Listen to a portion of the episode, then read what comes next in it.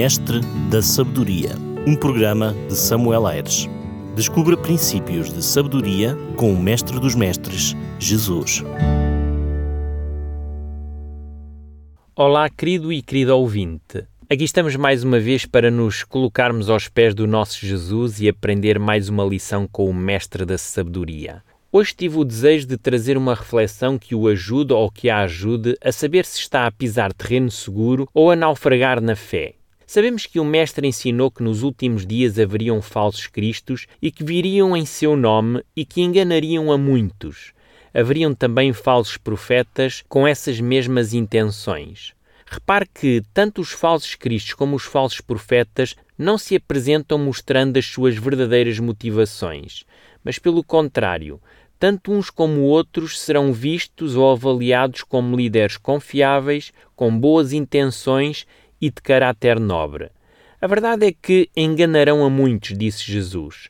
Como posso saber se já fui, se estou ou se serei um desses enganados? Talvez alguém me diga, Pastor Samuel, eu tenho a certeza que o líder da minha igreja é confiável.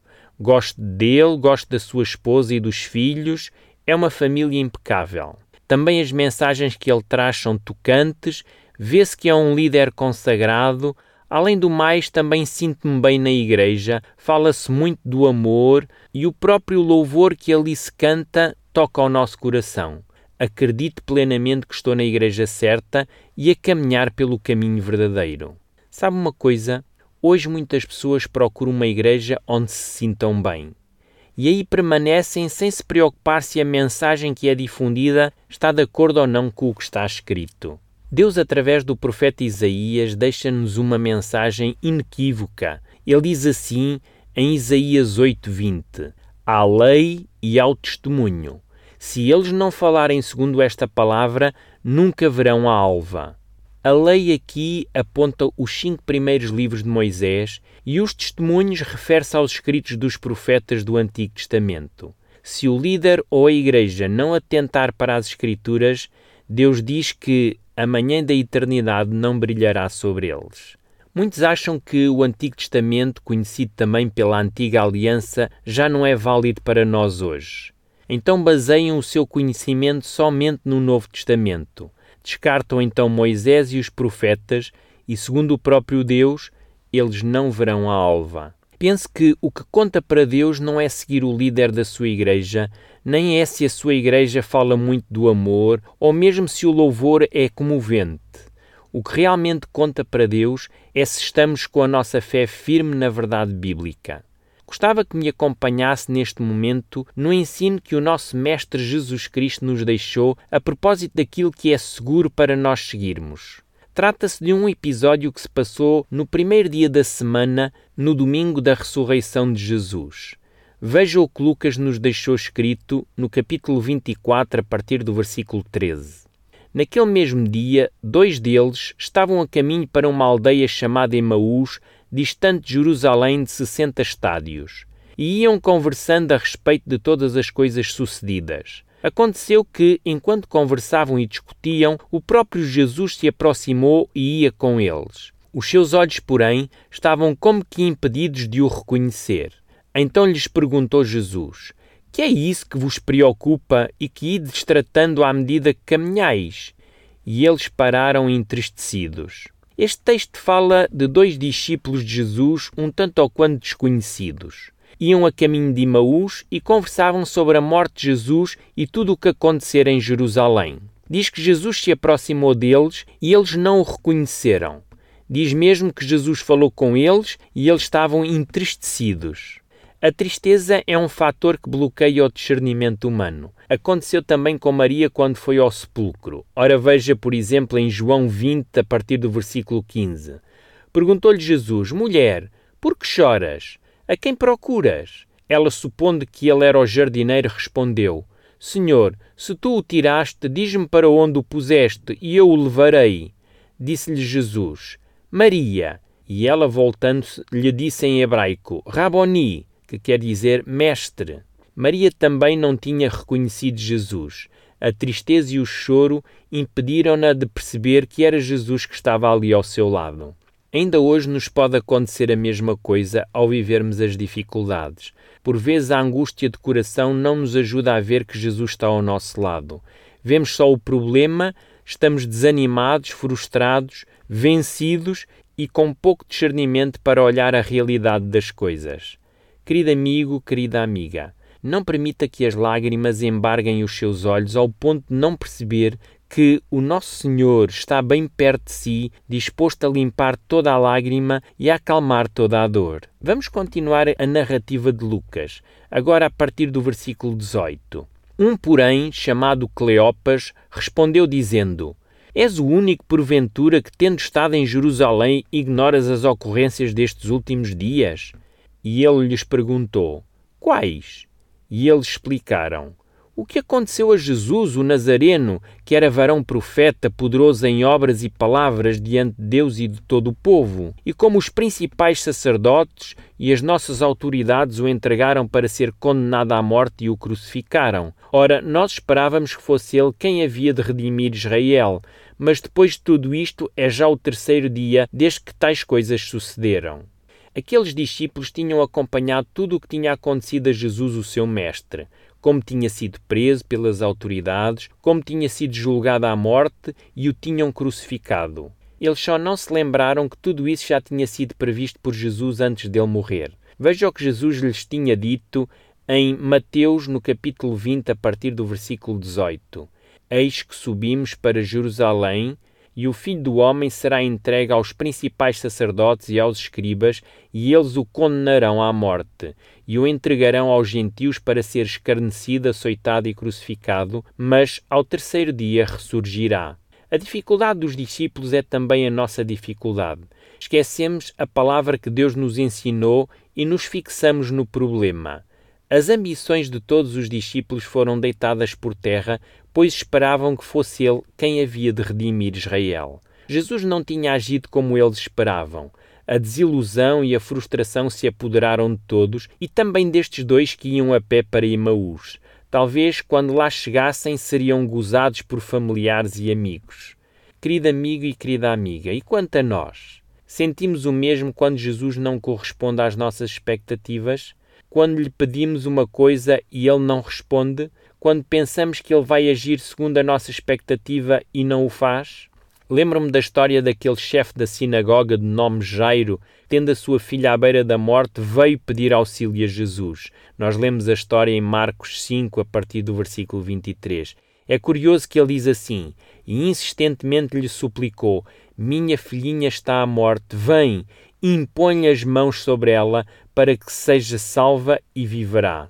Jair estava em desespero e pediu a Jesus dizendo como ele podia fazer para curar a sua filha. No entanto, Jesus se demorou pelo caminho e ainda curou uma mulher que tinha um fluxo de sangue. Nessa ocasião, a desilusão se abateu sobre Jairo quando alguns mensageiros o informaram que a sua filhinha tinha morrido. Sabemos que Jesus acabou por ressuscitar a menina, mas não da forma como Jairo pensava que Jesus ia fazer. Jesus não impôs as mãos, simplesmente falou e ela se levantou. Aqueles discípulos que iam para Emaús estavam frustrados porque Jesus não correspondera às suas expectativas. Existe hoje também muitas pessoas que procuram um Jesus que corresponda às suas expectativas. Aliás, as igrejas estão cheias de pessoas que procuram um Jesus que haja precisamente conforme o que elas querem. Um Jesus que faça um milagre na sua vida. E se esse Jesus não curar a sua doença ou não lhe der o conforto financeiro que procura? E se esse Jesus não salvar o seu casamento ou não resolver o seu problema de imediato? O que faz com este Jesus? Se se sente desta forma e vive uma vida religiosa sem vida, continue comigo até ao fim desta reflexão. Talvez hoje o Mestre lhe deseje transmitir alguma mensagem importante. Veja agora como Lucas continua a descrever a cena a partir do versículo 22. É verdade também que algumas mulheres das que conosco estavam nos surpreenderam, tendo ido de madrugada ao túmulo e não achando o corpo de Jesus, voltaram dizendo ter tido uma visão de anjos, os quais afirmaram que ele vive.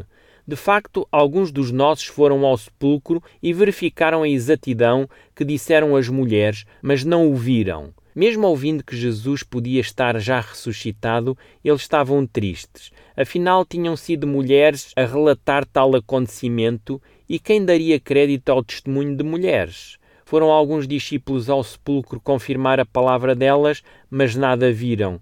Infelizmente, nós seres humanos só acreditamos quando vemos. Nesse sentido, somos parecidos com Tomé, que só acreditaria se visse as feridas e tocasse nelas.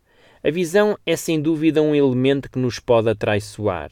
Por vezes, aquilo que parece não é, e o que não parece, às vezes é.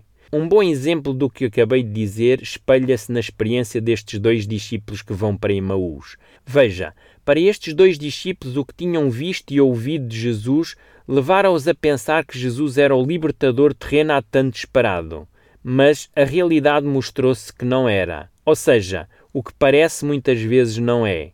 No entanto, aquele homem que seguia com eles no caminho, nem por sombras imaginavam que era Jesus, até que finalmente perceberam que era. Ou seja, o que não parece, muitas vezes é. Vivemos um tempo em que nós, seres humanos, somos facilmente levados pelos sentidos e, por sua vez, os sentidos influenciam as nossas emoções. Hoje muitos cristãos vão à igreja pelo sentimento. Eles precisam sentir algo. Se não sentirem, acham que a igreja não tem o Espírito Santo, não tem poder e não tem vida. Por isso, os pregadores deixaram de dizer o que os membros precisam de ouvir para lhes pregar mensagens motivacionais, mensagens em que o ego é enaltecido, afagado e muitas vezes desculpado. Os líderes pregam mensagens de autoajuda em vez de pregarem com a ajuda do alto. A música tem de ser batida para mexer com o coração, mensagens têm de ser pregadas aos gritos para se sentir o seu poder, as pessoas têm de dançar e gesticular para se sentirem cheias do espírito. E de um culto racional baseado no assim diz o Senhor, passou para um culto emocional controlado pelos sentidos. Infelizmente, as fontes que as pessoas procuram para saciar a sua sede espiritual são fontes poluídas, onde pouco ou nada tem a ver com Deus. Por outro lado, é usado o espetáculo e é pelos sentidos e as emoções que o diabo vai enganando muita gente. A Bíblia diz que Satanás fará prodígios. Em Apocalipse 13, 13 diz assim: Também operará grandes sinais, de maneira que até fogo do céu faz descer sobre a terra diante dos homens. Diz a própria Bíblia que o diabo se disfarçaria para nos enganar. Em 2 Coríntios 11, 14. E não é de admirar porque o próprio Satanás se transformará em anjo de luz. E assim, com estes sinais, se possível, enganaria os escolhidos. Sabe qual é a razão pela qual os escolhidos não serão enganados? Veja então ainda comigo a continuação desta reflexão.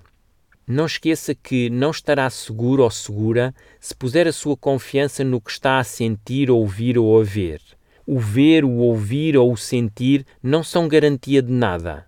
No versículo 25 continua-nos a dizer assim: Então lhes disse Jesus: Honestos e tardios de coração para crerem tudo o que os profetas disseram. Porventura não convinha que o Cristo padecesse e entrasse na sua glória? E começando por Moisés, discorrendo por todos os profetas, expunha-lhes o que a seu respeito constava em todas as Escrituras. Veja a forma como Jesus vai agora ajudá-los a perceber os acontecimentos que estavam a viver naquele momento. Note que eles estavam desiludidos, frustrados, desanimados e sem esperança nenhuma. Repare que Jesus orienta os seus pensamentos para as Escrituras, precisamente começando por Moisés e discorrendo por todos os profetas. Era no que está escrito que os discípulos podiam novamente fortalecer a sua fé. Deixe-me lhe dizer que se eu fosse Jesus naquela hora ali diante daqueles discípulos, eu teria atuado muito diferente. Eu teria sido muito mais objetivo e direto com aqueles discípulos. Sabe o que é que eu teria feito? Veja se também não era aquilo que faria se estivesse no lugar do mestre. Eu simplesmente diria àqueles dois homens: Meus amigos, ainda não perceberam? Mas sou eu, Jesus, o vosso mestre, estou aqui diante de vocês. Sou eu mesmo, o filho do homem. Estão a ver? Estão a ouvir-me? Toquem-me. E se os dois ainda mostrassem alguma incredulidade, fazia dois ou três milagres para eles acreditarem. Seria muito mais simples do que estar a perder tempo com muitas explicações citando o Antigo Testamento. Pelo menos era assim que eu agiria. E você não faria o mesmo? Felizmente que Jesus é Deus e sabe todas as coisas. O Mestre sabia que não devia ser por uma manifestação visível que os seus discípulos deviam crer nele, mas por aquilo que está escrito. Quantos fariseus e saduceus pediam sinais a Jesus para crer nele? E depois de verem curas e milagres que Jesus realizava, continuavam com o seu coração fechado. Não podemos basear a nossa fé naquilo que os olhos veem ou os ouvidos ouvem, a não ser que venha da palavra de Deus. Por isso é que o apóstolo Paulo aos Romanos, no capítulo 10, versículo 17, diz assim: que a fé vem pelo ouvir e o ouvir a palavra de Deus. Hoje as pessoas desejam manifestações visíveis de Deus. Existem igrejas em que o espetáculo é que conta. Pessoas que caem, pessoas que sentem, pessoas que veem, pessoas que ouvem. No entanto, todas essas coisas não são provas que o Espírito de Deus esteja ali. Lembre-se, à lei e ao testemunho. Se eles não falarem desta maneira, jamais verão a alva. As Escrituras são a prova da fé. Se as manifestações não tiverem apoio na palavra, então é porque vem de fonte falsa. Versículo 28 e seguintes diz ainda: Quando se aproximaram da aldeia para onde iam, fez ele menção de passar adiante, mas eles o constrangeram, dizendo: Fica conosco, porque é tarde e o dia já declina. E entrou para ficar com eles. E aconteceu que, quando estavam à mesa, tomando ele o pão, abençoou e, tendo partido, lhes deu. Então se lhe abriram os olhos e o reconheceram, mas ele desapareceu da presença deles. E disseram um ao outro: Porventura não nos ardia o coração quando ele pelo caminho nos falava, quando nos expunha as Escrituras? E na mesma hora, levantando-se, voltaram para Jerusalém, onde acharam reunidos os onze e outros com ele, os quais diziam: O Senhor ressuscitou e já apareceu a Simão. Então os dois contaram o que lhes acontecera no caminho e como fora por eles reconhecido no partir do pão. Hoje, mais do que nunca, precisamos estar em comunhão com a palavra de Deus. A Bíblia adverte-nos contra os falsos cristos, os falsos profetas e os falsos irmãos. A Bíblia chama a nossa atenção para com aqueles que, disfarçados de ovelhas, são lobos vorazes. Hoje, na nossa sociedade, não existe verdades absolutas. Tudo é relativizado. A minha verdade é minha e a tua é tua. Hoje as pessoas podem acreditar em Deus, mas também acreditar na reencarnação. Podem acreditar em Jesus, mas ao mesmo tempo acreditam na aura ou na energia positiva. Tudo conta, mas infelizmente nem tudo nos levará a ver a alva. Hoje estamos mergulhados numa Babilónia de filosofias e só conseguiremos nos orientar e encontrar o caminho se nos agarrarmos à palavra de Deus. Tudo o resto diz as Escrituras em Provérbios 14, 12: Há caminhos que ao homem parecem direitos, mas que o seu fim são caminhos de morte. Querida amiga e prezada amiga, não se deixe levar pelo canto da sereia. Se Jesus disse que muitos seriam enganados, deve-se perguntar se não faz parte também desses. Deve pelo menos fazer uma análise e perceber se na realidade a sua igreja ou o seu líder falam e vivem o que está escrito. O engano passa-se dentro da igreja e não fora dela. Leia a Bíblia e, se lá estiver branco, não aceite que lhe digam que é bege, mesmo que seja um bege muito clarinho. Hoje ouve-se falar muito em reavivamentos e as pessoas ficam eufóricas, acham que um reavivamento vem porque o Espírito desceu sobre elas e agora podem falar em línguas, expulsar demónios e curar pessoas. Mas será importante dizer que os verdadeiros reavivamentos acontecem quando as pessoas oram e estudam a palavra de Deus. Como esperar que o Espírito Santo se manifeste se eu sou um desconhecedor da verdade? Se oro pouco e nem conheço a verdade bíblica?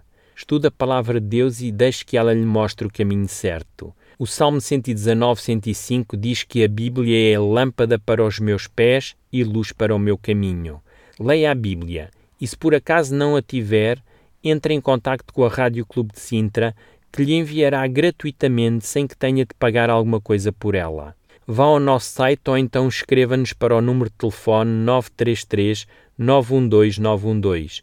Nós teremos muito gosto em lhe enviar uma Bíblia. Não queremos que seja enganado ou enganada por falsos crentes que se fazem passar por Cristo ou por profetas. Espero que o tema desta semana lhe tenha ajudado na sua caminhada pela verdade e que o nosso Mestre Jesus Cristo continua a ser o seu principal objeto de estudo. Marcamos encontro na próxima semana. Até lá, um grande e forte abraço deste seu amigo pastor, Samuel Aires. Mestre da Sabedoria, um programa de Samuel Aires. Descubra princípios de sabedoria com o Mestre dos Mestres, Jesus.